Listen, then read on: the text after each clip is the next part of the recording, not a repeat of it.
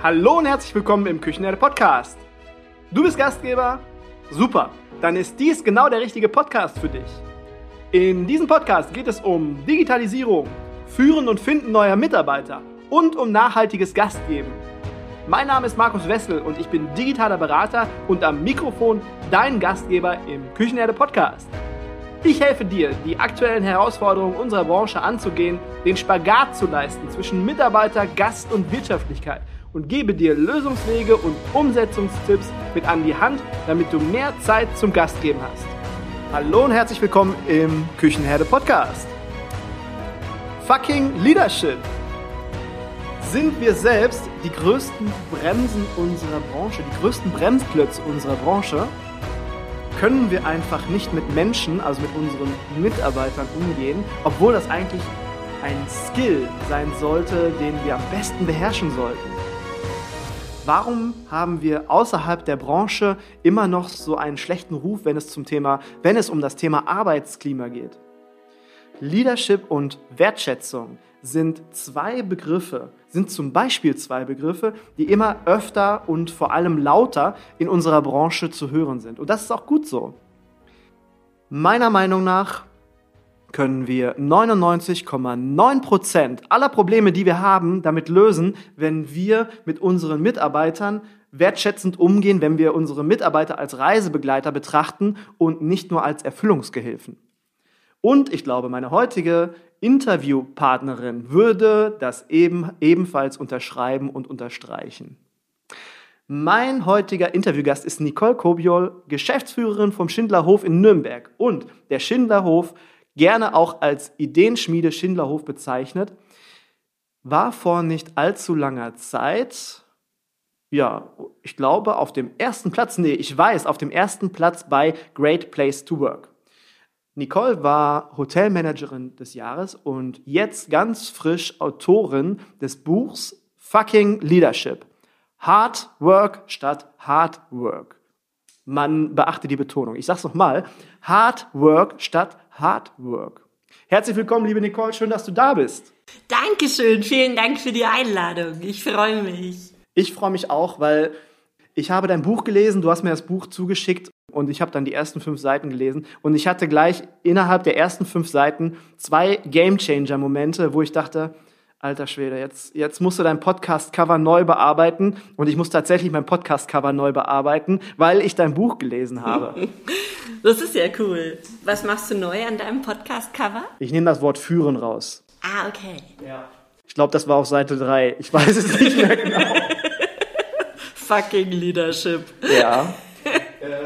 Ja, und ich habe es noch nicht, noch nicht ganz zu Ende gelesen. Ähm, ich freue mich drauf. Das werde ich nämlich, ich bin nämlich jetzt gerade hier in Nürnberg im Schindlerhof und ich werde morgen mit dem Zug zurückfahren und dann werde ich den Rest deines Buches lesen. Sehr schön. Ich bin gespannt, ob du noch ein paar Momente hattest. Ich hoffe, ich kann einfach damit ein bisschen inspirieren und Leute auf neue Ideen bringen. Ja, bei mir hast du es auf jeden Fall schon geschafft. Okay, ich hatte es gerade in der Anmoderation kurz gesagt. Hard Work statt Hard Work. Herzarbeit statt harter Arbeit. Was meinst du genau damit? Also es geht darum, sein großes Why zu kennen. Was ist dein Purpose? Warum stehst du früh auf? What makes me tick? Ne, da gibt es so viele Umschreibungen dafür. Was ist dir wirklich wichtig? Und da hat jeder für sich persönlich was und natürlich auch jedes Unternehmen hat was. Und im besten Fall stimmt das von den Einzelnen mit den Organisationen, in denen sie arbeiten, auch halbwegs äh, mit überein, weil dann kannst du erst die volle Power äh, zum Laufen bringen. Also schlimm wäre natürlich, wenn, wenn du für Frieden bist und du arbeitest in der Waffenindustrie. Ne? Also das wäre jetzt das krasseste Beispiel, was mir jetzt aktuell so einfällt. Aber ähm, ja, bei uns geht's eben wirklich primär um das Thema Herzlichkeit und das Thema, sich weiterentwickeln zu wollen und ein optimales Umfeld zu schaffen für uns und unsere Gäste, um da eben, ja, zu sich selbst zu kommen und damit auch wieder weiterzukommen. Ja.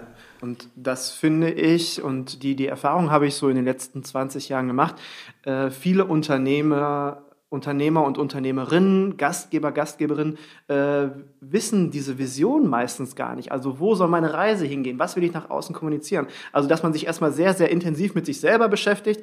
Was äh, trägt man wirklich im Herzen und wie möchte man aus dem Herzen heraus das eigene Unternehmen auch irgendwie gestalten. Und äh, das wissen viele halt einfach nicht. Und deswegen zieht man auch Leute an, ähm, die gar nicht wissen, wofür steht man denn eigentlich oder was für Werte vertritt man. Und das ist, glaube ich, die erste Arbeit, womit man erstmal loslegen sollte. Absolut. Und dann eben auch gezielt die Leute zu suchen, die dann mitmachen, die das auch im Herzen tragen. Stell dir vor, äh, du willst ein Schiff bauen und äh, engagierst lauter Landratten. Das funktioniert im Leben nicht. Du brauchst Leute, die auch ein Schiff bauen wollen, ja. um bei dem Bild zu bleiben. Und dann hast du eben diesen Traum, ein Schiff zu bauen. Ne? Das gibt diesen Spruch, I have a dream. Der hat nicht gesagt, I have a plan.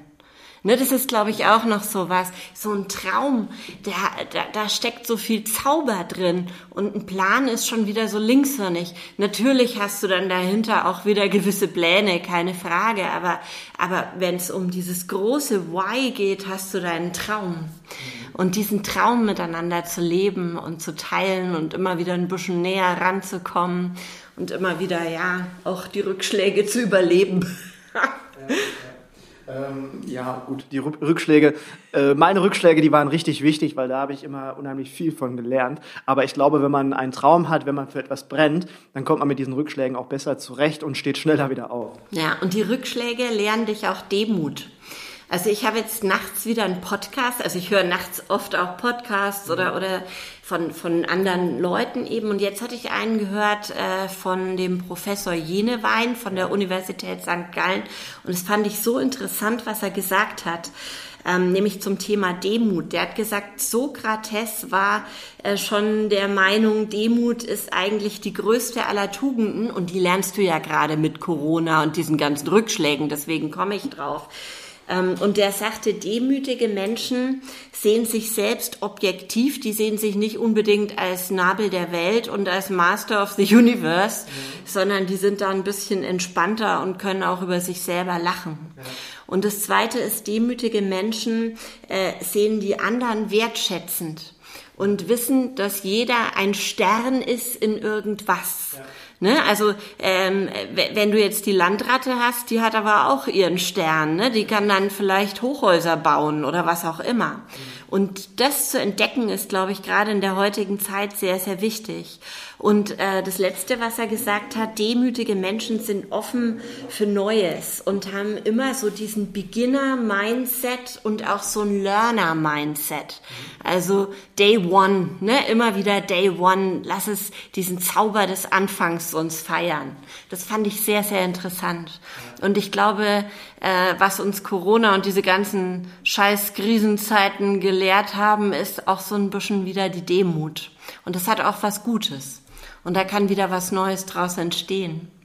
Äh, dass man hinter den Dingen auch vielleicht das Positive sieht, entweder bei einem selber oder aus, äh, aus der ganzen, ganzen Situation heraus. Ich glaube ja, wenn man dieses Thema Krise, Corona sieht, glaube ich ganz persönlich, dass wir in fünf Jahren oder vielleicht auch erst in zehn Jahren sagen werden, okay, es war eine Scheißzeit, aber wir haben jetzt das Thema Digitalisierung für uns entdeckt, wir konnten durch das Thema Digitalisierung, konnten wir XY Prozent Kosten sparen und konnten das vielleicht für unsere Mitarbeiter zur Verfügung stellen und die äh, Gehälter somit steigern. Oder wir konnten effizienter werden, so dass wir unser, unser, ähm, unseren Traum vom Gast geben, Gäste bewirten, einfach weiterleben könnten, weil wir wirtschaftlicher äh, oder wirtschaftlich geblieben sind.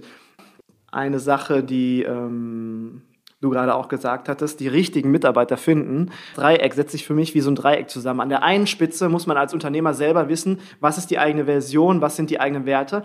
Bei der zweiten Spitze muss man wissen, wie kommuniziere ich das nach außen, damit die ganzen Menschen, Gäste und Kandidaten wissen, was meine ich denn überhaupt, dass ich da nicht irgendwie ähm, was kommuniziere, einfach falsch kommuniziere. Und auf der dritten Spitze müssen dann die Kandidaten stehen mit den gleichen Werten, mit den gleichen Visionen. Und äh, wenn das drei alles stimmt, dann kommt man zueinander. Ja, ja.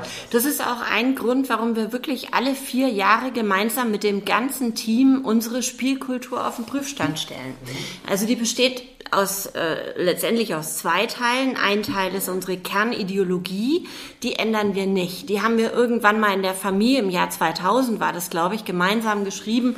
Und da steht zum Beispiel drin, ähm, wir sind ein familiengeführtes Unternehmen und werden es bleiben. Also wir verkaufen uns nicht an irgendjemanden und wir schließen uns keinen an und wir sind ein leistungsorientiertes Unternehmen, was allen Freiheit einräumt. Also das wollen wir nicht ändern. Ja, aber eure aber, Spielkultur ist die Unternehmenskultur. Ja, ja genau, okay. genau. Das ist unsere Unternehmenskultur. Die haben wir bewusst Spielkultur genannt, um auch dieses Spielerische rüberzubringen und nicht immer alles so bierernst zu sehen. Und unser Job ist ja auch ein bisschen wie auf der Bühne. Also, ne, wenn du dir vorstellst, wir haben alle Requisiten schön vorbereitet, dann geht der Vorhang auf mhm. und wir spielen das Spiel mit unseren Gästen und sind dann ganz da. Alles ist bestens vorbereitet und dann fällt der Vorhang irgendwann wieder und wir räumen mhm. wieder auf, reflektieren, wie war der Auftritt, wo können wir besser werden, wo können wir Sand aus dem Getriebe nehmen. Auf jeden Fall, um nochmal darauf zurückzukommen, der eine Teil ist fix und der andere Teil, der, der muss sich ja verändern, ne? weil, weil der Zeitgeist ändert sich, das Leben ändert sich ähm, und im Moment ändert sich ja alles so schnell, dass du gar nicht so schnell gucken kannst. Und deswegen alle vier Jahre gemeinsam mit dem Team dieser Akt. Äh, ja, und bei der letzten Überarbeitung ist zum Beispiel als Wert auch Achtsamkeit reingekommen der Grundwert, also was, was die Grundlage von allen ist, ist auch das Thema Vertrauen. Ganz wichtig ist Freude, ne, dass du Spaß hast.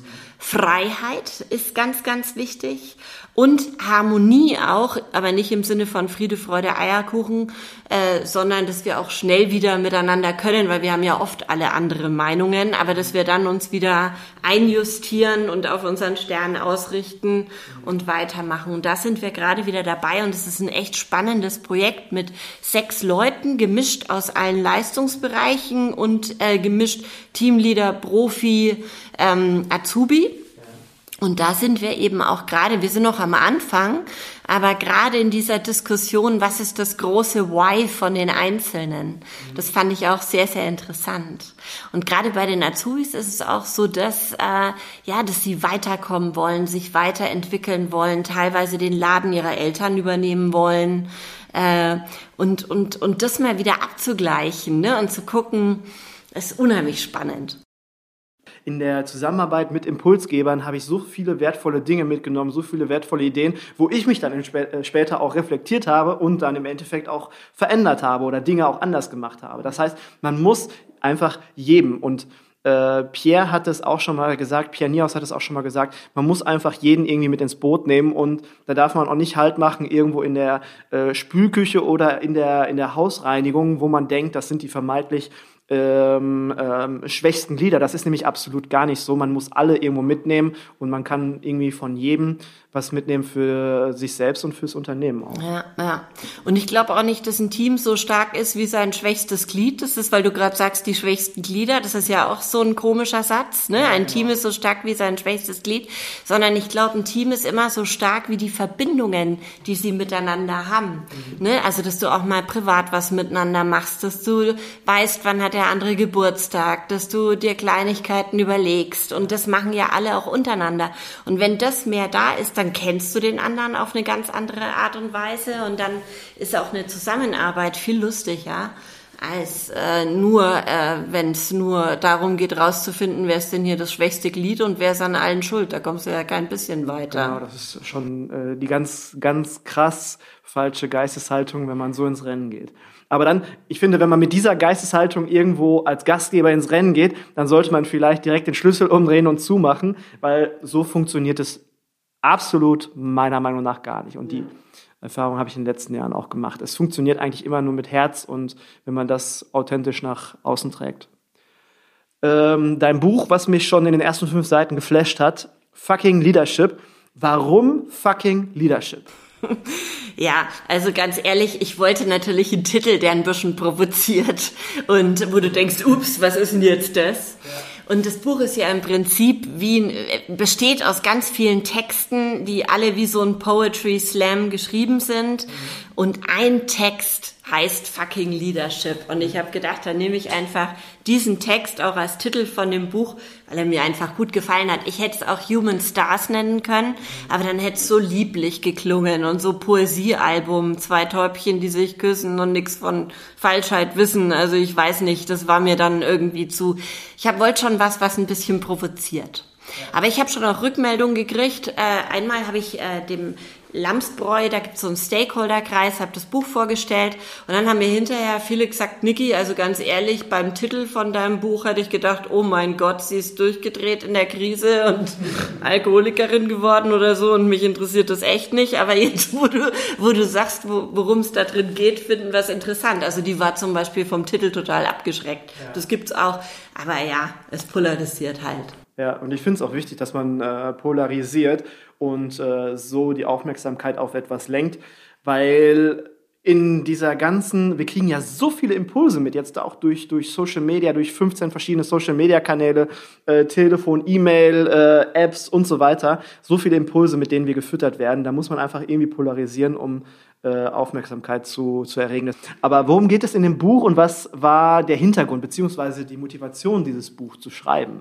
Du, die Motivation war im Prinzip auch erstmal, ich hatte viel zu viel Zeit. Ne? Wir hatten ja insgesamt in der Corona-Krise 300 Tage den Laden geschlossen. Irgendwo musste ich hin mit meiner Energie und ich wollte mich nicht nur mit negativen Sachen beschäftigen.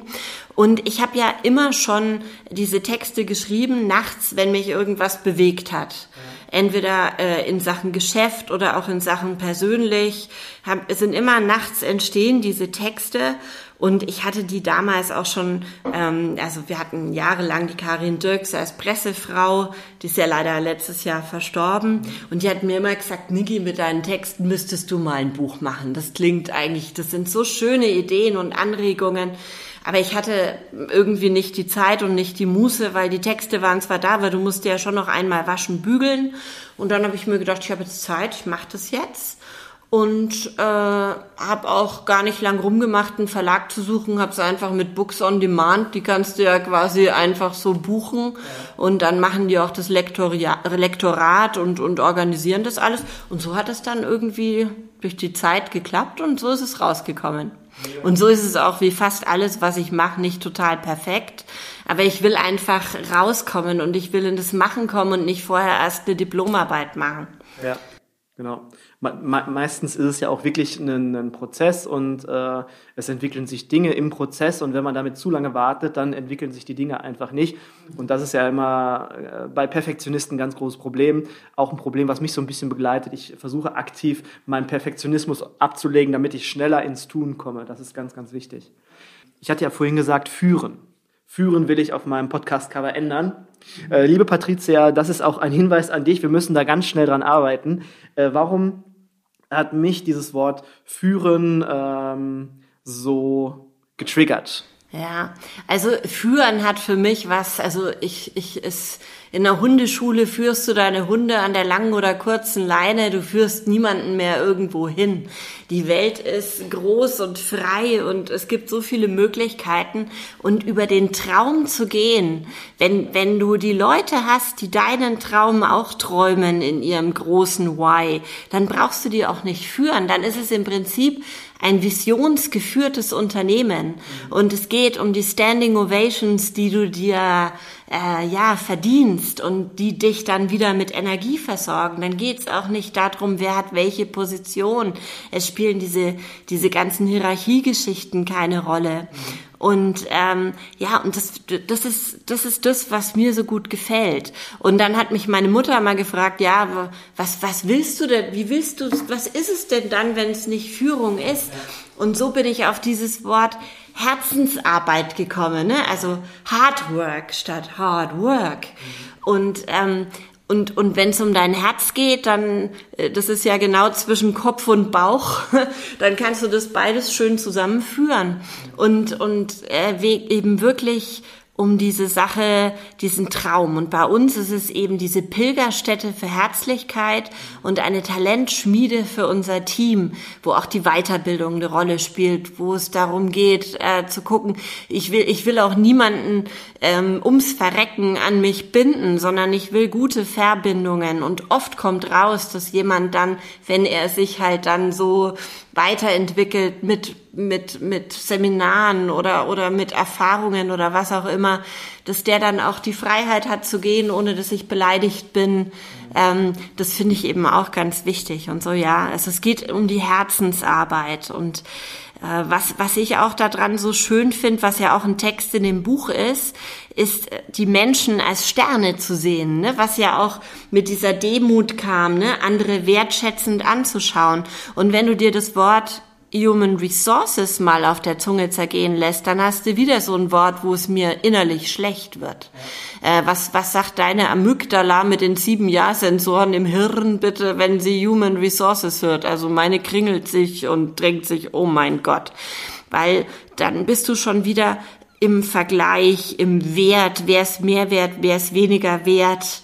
Äh, Menschen sind doch nicht mehr oder weniger wert. Ne? Menschen strahlen eigentlich wie Sterne und was mir an dem Bild der Sterne auch so gut gefällt, gerade in Bezug auf ein Team, ist, dass du mit Sternen ja quasi Formationen bildest. Ne? Also denk an die Jungfrau, der große Bär. Und wenn du dir dieses Sternbild am Himmel vorstellst, dann brauchst du die großen Sterne genauso wie die kleinen Sternchen. Ne? Und so ist es ja in dem Team auch. Du brauchst immer auch Azubis, du brauchst den Nachwuchs. Die lernen natürlich von den alten Hasen. Natürlich kann Azubi in der ersten Woche noch nicht immer so strahlen wie jetzt einer, äh, der seit 20 Jahren in dem Job ist. Aber du brauchst sie ja, um, äh, um diese ganze Organisation braucht die kleinen wie die großen Sternchen. Das finde ich so schön. Und wir bilden gedanklich die Formation des großen Herzens. Und äh, das ist so das Bild, was wir haben mit den Human Stars auch. Und das ist auch ein schönes Organigramm, wenn du mal überlegst, ne? Weil äh, stell dir jetzt mal klassische Organigramme vor. Entweder steht der Gast oben, unten, rechts, links. Meistens steht er in der Mitte und drunter steht der Gast steht im Mittelpunkt. Aber das ist ja eigentlich nicht genug, weil wenn jetzt dein Gast im Mittelpunkt steht, wer steht denn dann um den rum? Sind es jetzt die Azubis? Sind es jetzt die fetten Sterne oder oder oder wer steht um den rum? Und mit dem Sternbild ist der Gast der große Himmel. Und äh, der durchdringt uns ja förmlich, weißt du? Also der Gast ist oben, unten, hinten, vorne, rechts, links. Und jeder Koch, jeder Koch Azubi, jeder Hausmeister, hat es in sich. Und, und, und je, wenn, wenn, wenn, das bedeutet aber auch, auf gut Deutsch gesagt, im Alltag, jeder Koch oder jede Köchin weiß, sie kann jetzt nicht über den Hof laufen, als hätte sie gerade ein Schwein geschlachtet, mhm. weil wenn ihr da ein Gast begegnet, vergeht ihm der Appetit. Ne? Also auch solche Dinge spielen da eine Rolle. Ich habe vor zwei Jahren, das war auch der Intergastra, die letzte Intergastra, die stattgefunden hat, da hatte ich mal ein Beispiel gebracht zum Thema Vision. Ähm, und das, seitdem sage ich auch oft Reisebegleiter, weil man muss sich das oftmals wirklich vorstellen ähm, wie in einem Reisebus. Man fährt irgendwo zu einem Ziel. Man muss natürlich selbst erstmal dieses Ziel kennen, damit man weiß, wo es hingeht. Und dann wissen nämlich auch die Leute, die einsteigen, wo es hingeht. Und die begleiten einen eine gewisse Zeit. Und irgendwann steigen sie aus, vielleicht bleiben sie sitzen. Und so muss man die ganze Geschichte sehen. Und das passt auch wunderbar dazu, äh, wenn dann halt jemand sich weiterentwickeln, anders entwickeln möchte, irgendwo anders hingehen möchte, dann feiert man einfach nochmal eine Party zusammen, äh, lässt nochmal richtig krachen und lässt den Mitarbeiter oder wer es dann auch immer ist, einfach mit einem guten Gefühl gehen. Und ich glaube, ihr könnt aus Erfahrung sagen, dass viele Mitarbeiter auch wieder den Weg, weil sie einfach mit einem guten Gefühl gegangen sind, den Weg auch wieder zurückgefunden haben. Ja, ja wir haben viele Rückkehrer, weil wir in guter Verbindung dann auch bleiben. Ne? Dieses Wort äh, Mitarbeiterbindung oder Mitarbeiterverbindung ist so ein feiner Unterschied, der aber viel ausmacht. Ne? Das Mitarbeiter war mein nächster Gamechanger-Moment. Oh, sorry. nee, nee, nee, erzähl doch, erzähl doch. Ja, also ich, für mich ist Mitarbeiterbindung oder auch Kundenbindung, ist eigentlich wurscht, ob du über interne oder externe Kunden sprichst, das ist ja ähm, eigentlich was eine ähnliche Geschichte. Ähm, Mitarbeiter oder Kundenbindung hat so was egoistisches. Ne? Du willst den oder die an dich binden, damit du dir nicht mehr die Mühe machen musst, einen neuen Mitarbeiter zu suchen oder neuen Kunden zu suchen. Und es ist ja praktisch, dass die da sind. Aber gute Verbindungen bedeuten, dass dir derjenige wirklich wichtig ist und dass du ihn auch darin unterstützen willst, selbst weiterzukommen oder selbst zu sich zu finden. Also das ist beides auch wichtig. Und dann ist es manchmal so, dass jemand einfach wirklich bei deiner Reise bleibt und dein Reisebegleiter bleibt, um bei deinem Bild zu bleiben. Das finde ich auch total schön. Oder er geht einfach auch mal in einen anderen Bus und manchmal kommt er eben auch wieder zurück. Und ich weiß noch, bei meiner ersten Kündigung habe ich geweint.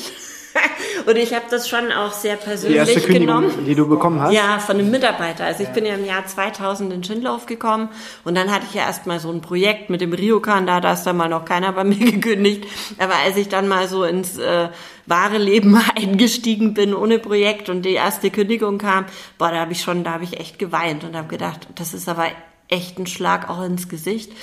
Und das ist auch immer noch traurig, aber inzwischen sehe ich es eher ein bisschen so wie in, wie in einer Familie. Ich habe ein Kind, der ist jetzt zwölf, also fast volljährig, und ich weiß, der geht irgendwann ins Ausland und ich weiß, der kann jederzeit zurückkommen und ich freue mich, wenn er kommt und manchmal bleibt er dann länger oder weniger lang. Äh, und so kommt jetzt auch, morgen kommt abends äh, eine ehemalige Mitarbeiterin mit einer Freundin, wir trinken ein Glas Champagner zusammen und dann essen die schön. Die ist also nur ganz kurz wieder da und manchmal fangen Leute wieder an, bei uns zu arbeiten.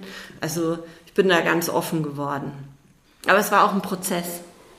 Ähm, da komme ich gleich noch zu einer äh, ganz, ganz wichtigen Frage. Aber wir haben, wir haben heute Mittag, die Sonne hat gestrahlt, es war richtig schön warm hier draußen, wir haben Kaffee zusammen getrunken und da kam halt für mich dieser Impact-Moment mit Mitarbeiterbindung und Mitarbeiterverbindung. Weil für mich war es immer Mitarbeiterbindung. Ich wollte die Mitarbeiter immer an mich binden. Aber nicht aus meinem Ego heraus, weil ich keinen Bock hatte, mir neue Leute zu suchen, sondern einfach, weil mir diese äh, Bindung zu den Mitarbeitern wichtig war. Einfach diese Verbindung eigentlich. Und dieses Fair, das ist so unglaublich wichtig. Aus welchem Hintergrund heraus man dieses Wort Mitarbeiterbindung oder Verbindung sieht. Entweder aus dem eigenen Ego heraus, weil ich keine Lust habe, wieder neue Leute und dann ist umständlich und dann muss ich Stellenanzeige und so weiter alles machen. Oder ob es mir um die Verbindung, um die Bindung zum Mitarbeiter selbst geht. Also das sind zwei super unterschiedliche Paar Schuhe und da muss sich jeder mal selbst hinterfragen, ähm, wie sehe ich das denn? Ist da mein Ego das Problem oder ähm, ist mir die, die Bindung, Verbindung zu meinem Mitarbeiter wirklich wichtig? Ja, und jetzt, wo du das so sagst, fällt mir gerade was anderes ein. Du könntest Mitarbeiterverbindung auch anders schreiben. Statt VER könntest du fair, also F A-I-R, ne? Also, dass es fair ist, ne? Gegenseitig. Das ist eigentlich auch ein schönes Wortspiel, ne? Mitarbeiter-Fair-Bindung. Fällt mir gerade so ein. Wie in der Anmoderation schon erwähnt, Schindlerhof Ideenschmiede. Wir sind live dabei. Also was mich so fasziniert, ist die Qualität der Wörter. Ne? Die deutsche Sprache ist so eine schöne, also jede Sprache ist eine schöne Sprache, um Gottes Himmels Willen, ich kenne halt die deutsche jetzt am besten, aber es ist so eine schöne Sprache, weil du auch so viele Wortspiele machen kannst damit. Und wir benutzen aber im Alltag noch so viele Wörter von früher, ne?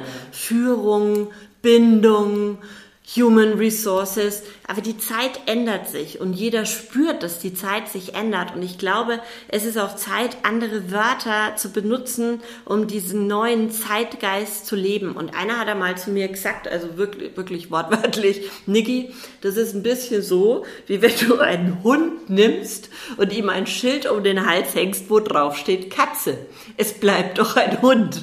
Aber ich meine, wenn du es so machst wie früher, um bei der Führung zu bleiben, von oben oben herab und du an der langen und der andere an der kurzen Leine, weil er noch nicht genug Erfahrung hat und so gehst du durchs Leben, ja, dann, dann wär's das.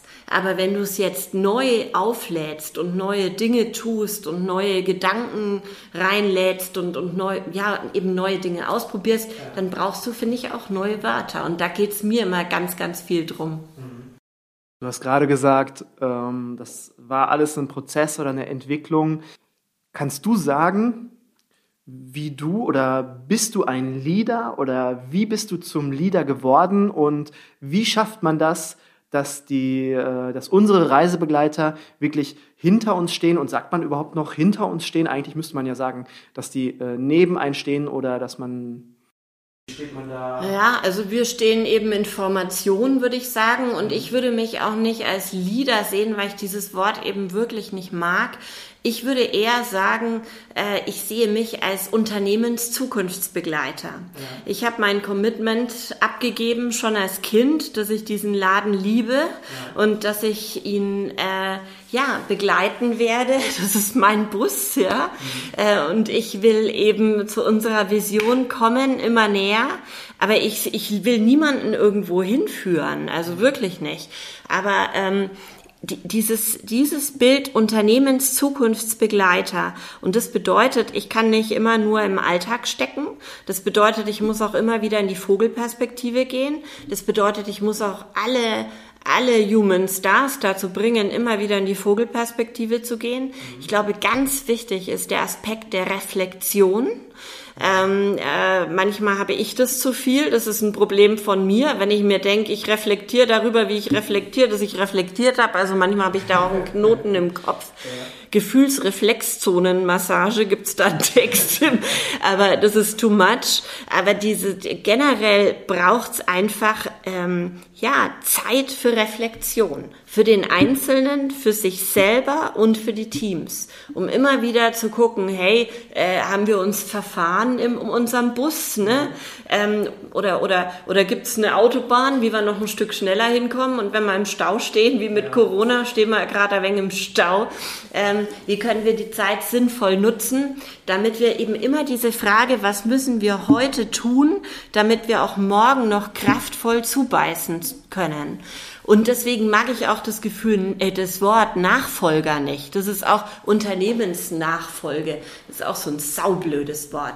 Ja. Eben da, daher kommt diese Idee des Unternehmens Zukunftsbegleiter, egal in welcher Generation. Ne? Einfach der, der gerade am Start ist, der muss ein Unternehmenszukunftsbegleiter sein.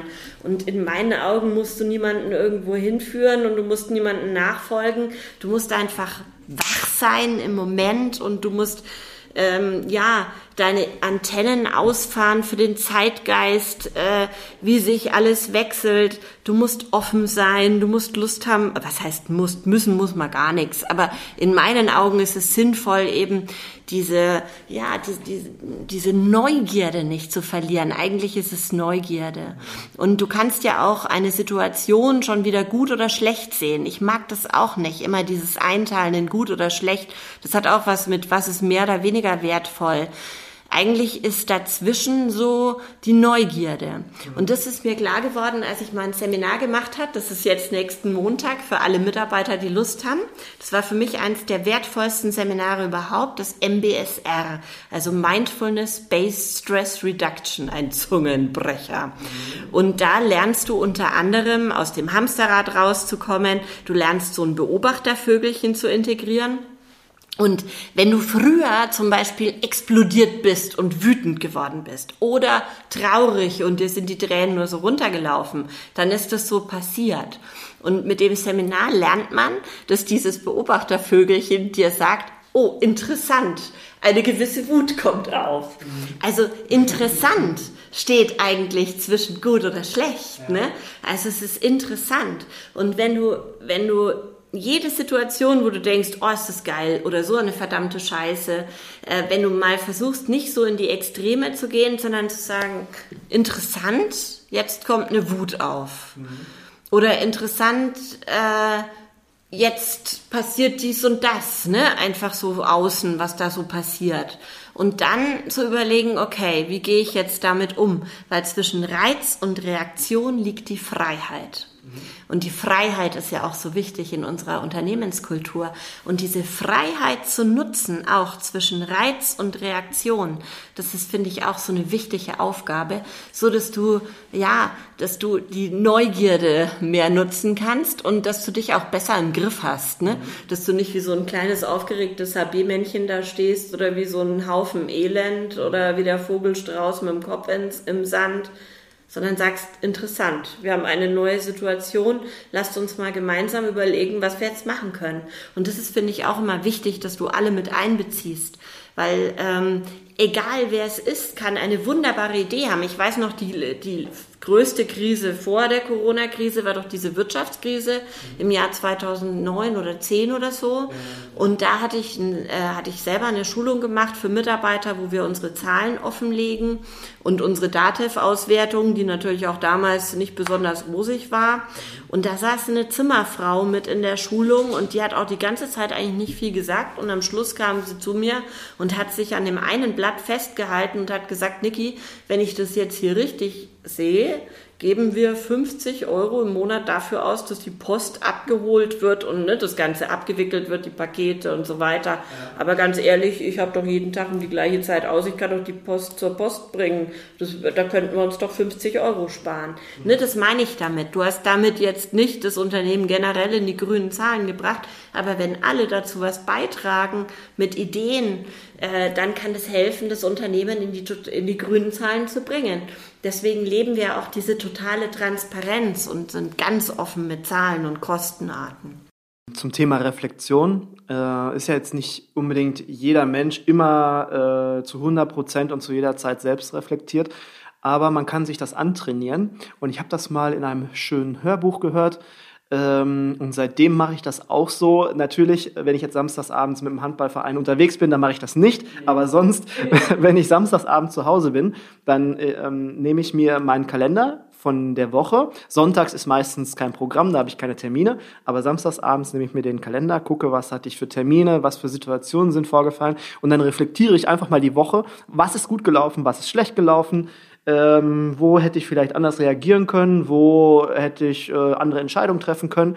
Und das reicht meistens auch schon, um äh, ja so einen Lerneffekt zu Lerneffekt zu, äh, zu erzielen. Und das kann ich jedem ans Herz legen. Ich mache das jetzt schon eine ganze Zeit lang und für mich persönlich, mir persönlich hilft es ungemein.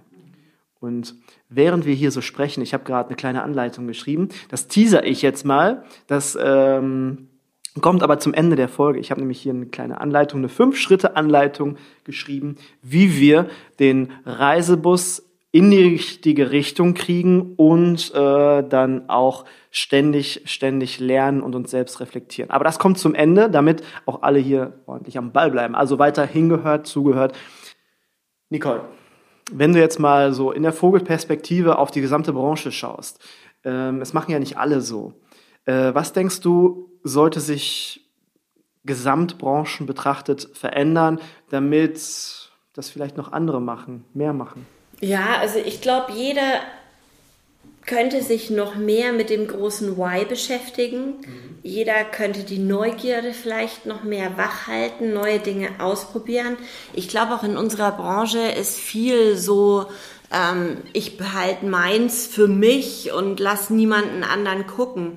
Ich, ich finde ehrlich gesagt, das ist eher, ich habe nicht so einen Konkurrenztick, sondern ich finde es schöner, diese Idee, das ist auch, wenn du, wenn du von Sternen und Himmel sprichst, kannst du ja gleich neue Galaxien äh, entdecken, also kannst du ja gleich, also die, diese, diese Offenheit in der Branche fände ich schön, ne? dass man sich wirklich ernsthaft offen austauscht und ernsthaft die Zahlen gibt und ja, und nicht das Ego spielen lässt, was du vorhin schon mal hattest, sondern wirklich einfach sagst, okay, wir haben alle die Weisheit nicht mit Löffeln gefressen, aber letztendlich wissen wir ja alle, es ist die schönste Branche der Welt, deswegen sind wir ja da. Und ähm, die Generation Y tickt halt ein bisschen anders auch und äh, es gibt aber auch für die Generation Y wunderbare Aspekte unserer Branche und die können wir noch mehr zeigen und darüber uns auszutauschen, auch eben mit mit der und Y und Z und wie die ganzen Jungen nicht alle heißen. Das sind ja coole Leute, aber denen sind andere Dinge vielleicht wichtiger, als es uns damals war und das ist ja auch gut so. Das sind genau die richtigen Menschen für die Zeit, die kommen wird und mit denen eben die Zukunft der Branche äh, so zu erfinden, dass wir alle Freude haben bei der Arbeit und dass wir alle gutes Geld verdienen, weil wir sind ja hier kein Wohltätigkeitsverein, keiner von uns. Wir müssen auch die Preise durchsetzen, jeder von uns. Ähm, und das ist sicher auch ein Thema der Branche. Wie setzen wir die Preise so durch, dass wir nicht äh, über Preise diskutieren müssen? Ne? Das ist, wir werden die alle erhöhen müssen, das wissen wir. Die Energiekosten steigen, die Warenkosten steigen. Es gibt schon kein Speiseöl mehr, habe ich jetzt gehört. Also auch, auch mit diesen äh, Themen vielleicht gemeinsam spannend umgehen, dass man gemeinsam Lösungen findet, das fände ich auch schön. Ich finde, innerhalb der Branche sind so viele Barrieren und mir, mhm. mir fällt es immer ein bisschen schwer, also ich liebe die ja alle, aber ich komme nicht so richtig ran, habe ich immer das Gefühl. Und äh, ich finde auch spannend, sich an anderen Branchen zu orientieren, trotzdem, ne? Weil wenn du jetzt beispielsweise bei dem Thema tolle Kundenverbindung und Begeisterung bleibst, könnten wir sagen, okay, super. Also wir waren jetzt eh zwei Jahre bei Top Service Deutschland, Platz zwei. Platz zwei mag ich ja mal gar nicht kommunizieren, aber direkt schlecht ist es ja nicht. Aber jetzt schau dir Harley Davidson an, wo sich die Kunden das Logo auf dem Arm tätowieren. Also hat noch keiner Schindlerhofbäumle am Arm, noch nicht mal am Arsch. noch nicht. Also da, da ist noch viel Room for Improvement. Ne? Also gerade auch sich mal an anderen Branchen zu orientieren, die diesen Glamour hinkriegen und diese total und wie wie machen die das? Ja, aber was du gerade sagst, eigentlich braucht keiner von uns in der ganzen Branche Angst haben. Es sind jetzt durch diese Krise, die wir noch nicht mal hinter uns gebracht haben, aber es sind so viele äh, Unternehmer, Gastgeber, Gastgeberinnen vom Markt verschwunden, weil es dann wirtschaftlich nicht mehr gepasst hat. Das ist unheimlich schade.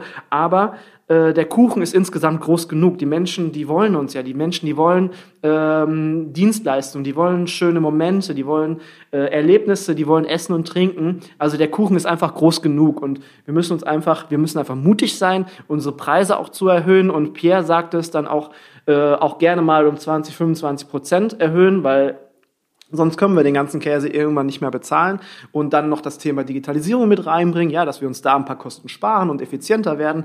Dann kriegen wir das alles gebacken. Aber wir müssen neugierig sein, diese Themen dann auch für uns anzunehmen und äh, die Scheuklappen einfach mal abzunehmen, um zu gucken, wie macht denn der das oder der das. Lass uns doch mal reden, weil keine Angst, der Kuchen ist groß genug und ähm, so sollten wir an die ganze Sache rangehen. Das Thema Generation. Ähm, ganz wichtiges Thema, weil wir haben die Generation Y, die ist jetzt schon ein bisschen länger oder die, die äh, ist jetzt zwischen 25 und 40 circa. Generation X geht jetzt gerade ins Arbeits-, ins Berufsleben ein und dann haben wir die, die äh, Best-Ager, dann haben wir die Boomer, die Babyboomer, also diese ganz vielen unterschiedlichen Generationen und da ist ja dann oftmals so, dass die unterschiedlichen Generationen sich unter, untereinander nicht verstehen. Äh, warum hatten der das oder warum machten der das so oder warum hatten der die Einstellung? Äh, verstehe ich aber alles gar nicht. Wir sind ja auch alle aus völlig unterschiedlichen Hintergründen, sind wir irgendwie aufgewachsen, ganz andere Werteverständnisse. Das ist auch alles nicht schlimm, weil wenn wir diese ganzen Unterschiede, die unterschiedlichen Perspektiven auf einen Tisch bringen und uns an einem Tisch setzen und uns einander zuhören in einer harmonischen Umgebung, äh, dann kann alles eigentlich nur funktionieren, weil da kommt nur Wertvolles auf den Tisch. Ja. Uns nicht gleich in die Schublade gut oder schlecht stecken, ne? Ja, genau. sondern sagen, oh interessant, der will jetzt nicht 16 Stunden am Tag arbeiten, was ich immer so geil fand. Ne? So sagt man so ein Depp, Halbtagsjob für Blutarme. also sagen, interessant, was macht er denn sonst so? Äh, so sind wir auch auf das Thema Life-Wide Learning letztendlich gekommen, ne? dass du nicht immer nur das für den Job lernst, sondern einfach mal neue Welten erschließt. Wie funktioniert eine Bienenorganisation? Mhm. Äh, wie schafft die Kirche Rituale zu leben, dass sie kraftvoll sind? Oder ja, und immer wieder eine neue Welt zu entdecken. Das finde ich auch unheimlich spannend, weil letztendlich hängen alle Welten irgendwie doch wieder miteinander zusammen und, und man wird so perspektivenflexibler, ne? als wenn man mhm. immer nur in seiner eigenen Welt sitzt. In je mehr Welten man so reinspringt und denkt, äh, ja, das, das funktioniert irgendwo anders, aber doch wieder gleich. Das ja. finde ich zum Beispiel spannend. Ja, das ist es auch. Das ist es auch. Und das ist auch äh, eine Sache, wo der Küchenherde Podcast mir unheimlich viel gegeben hat.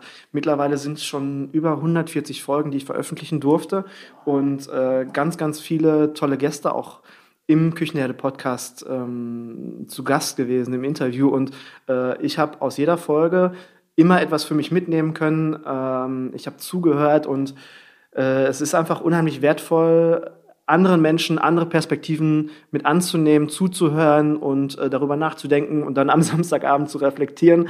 Und äh, ich glaube, das bringt einem in, in, im Endeffekt ist das wertvoll für einen, für jeden selber. Kannst du uns mal ein paar Inhalte aus deinem Buch teasern? So, so Dinge, wo du sagst, das ist jetzt ein Punkt, den möchte ich gerne hier erzählen. Also das Buch ist im Prinzip in zwei Teile geteilt. Der erste Teil, da geht es um, äh, um das Unternehmen um alles, was in einem in der Organisation passiert und dich durcheinander bringen kann oder auch weiterbringen kann.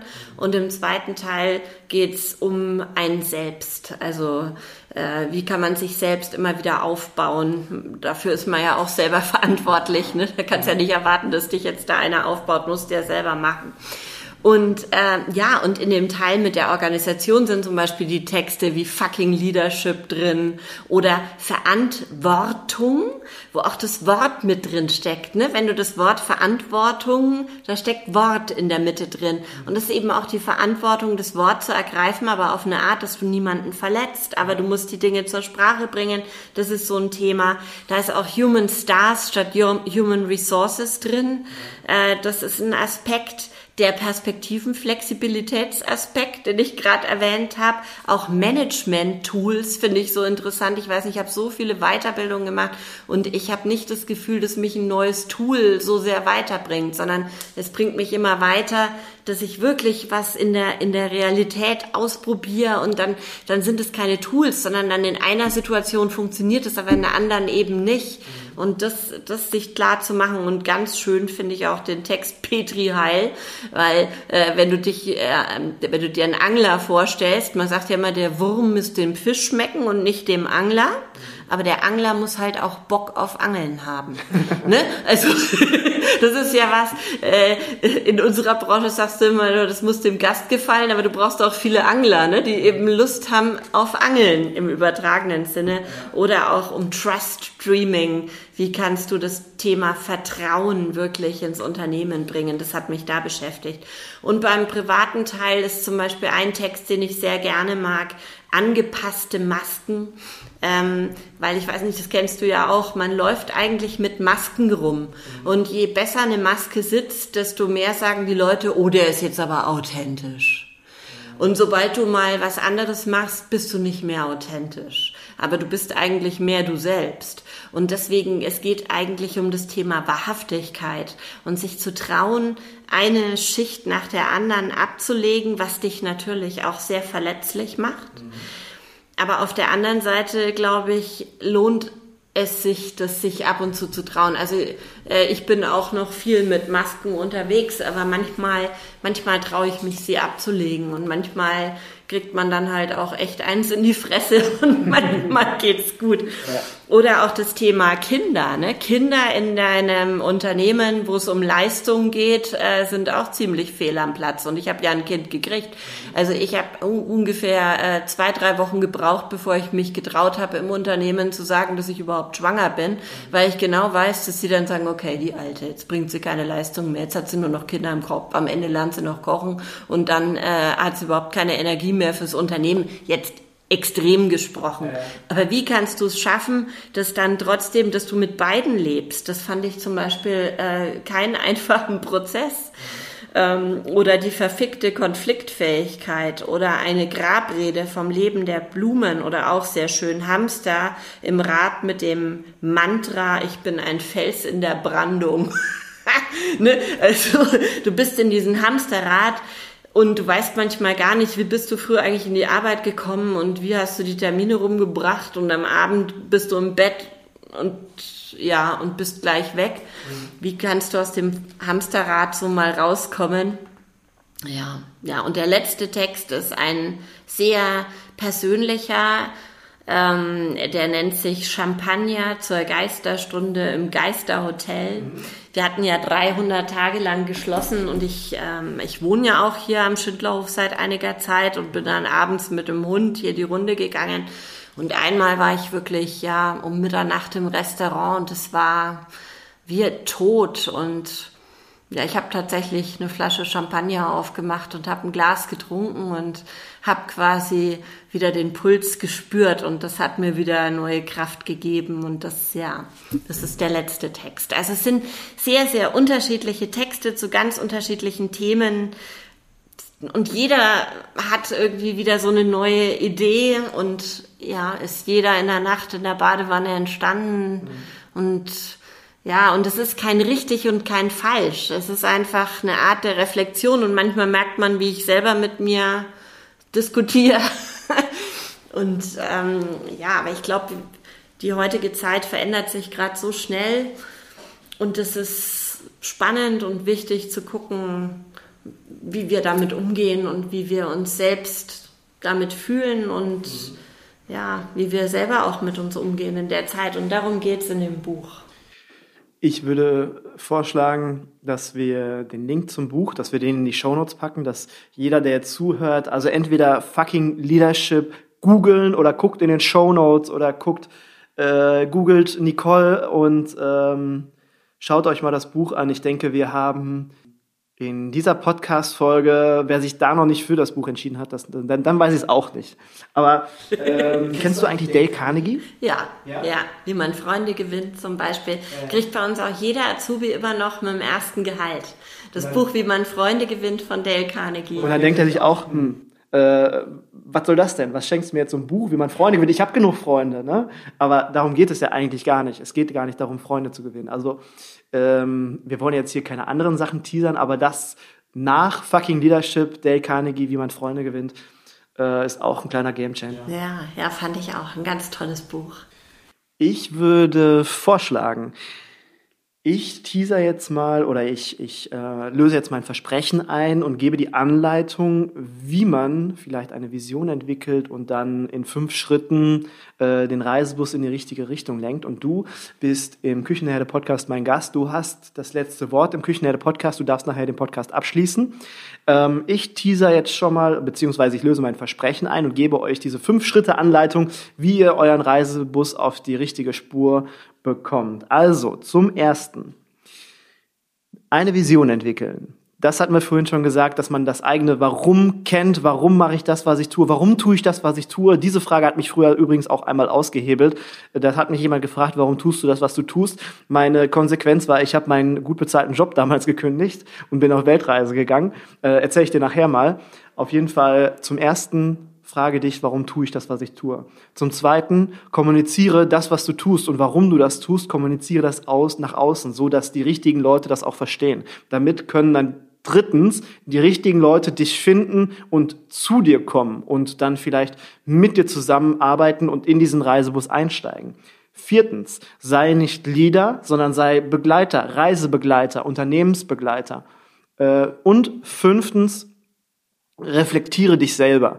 Reflektiere dich jeden Samstag, jeden Montag, wann auch immer, äh, zu mindestens zu regelmäßigen Zeitpunkt und reflektiere die Entscheidungen, die Gespräche, äh, alles, was irgendwo in den letzten Tagen passiert ist und entscheide, war das, wie interessant war das, nicht war das richtig, war das falsch, sondern wie interessant war das. Guck mit der Vogelperspektive drauf. Und genau, das war meine fünf Schritte Anleitung, die ich durch dich mit dir in dieser Podcast-Folge ähm, ja, jetzt mal eben so auf die Straße gebracht habe. Vielen lieben Dank, Nicole. Danke dir.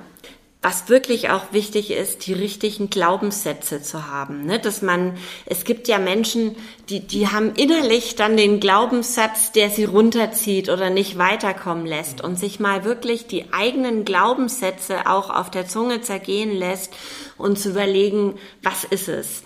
Und als ich damals mit 18 ins Ausland gegangen bin, hat mir mein Vater eine schöne Uhr von sich geschenkt und dazu äh, eine Postkarte geschrieben und da stand nur drauf, ich bin tough, ich bin sprachbegabt und ich schaffe alles, was ich mir vornehme. Und das ist seitdem so ein Glaubenssatz geworden. Also ich zweifle irgendwie wirklich nicht daran, dass ich es schaffe, was ich mir vornehme. Das habe ich meinem Vater mit diesem Glaubenssatz zu verdanken, der sich mir wie mit dem Diamantgriffel in die Herzinnenwand geritzt, hat. Und ich wünsche euch äh, zum Abschluss von diesem Podcast starke Glaubenssätze von starken Sternen mit Strahlkraft und die in Liebe ihren Weg gehen und die mit Demut äh, einfach immer wieder weitermachen und wieder aufstehen und die sich gemeinsam vernetzen zu einem großen Sternenbild der Branche, eine ja, ein, ein, so dass wir ein Branchensternenbild an den Himmel zaubern können, was, ja, was einfach begeistert und was uns selber immer wieder Kraft gibt und wo wir uns selbst immer wieder helfen, auch weiterzukommen. Ja, das I have a dream. das das wäre so ein Traum zum Abschluss. Vielen, vielen Dank für die Einladung.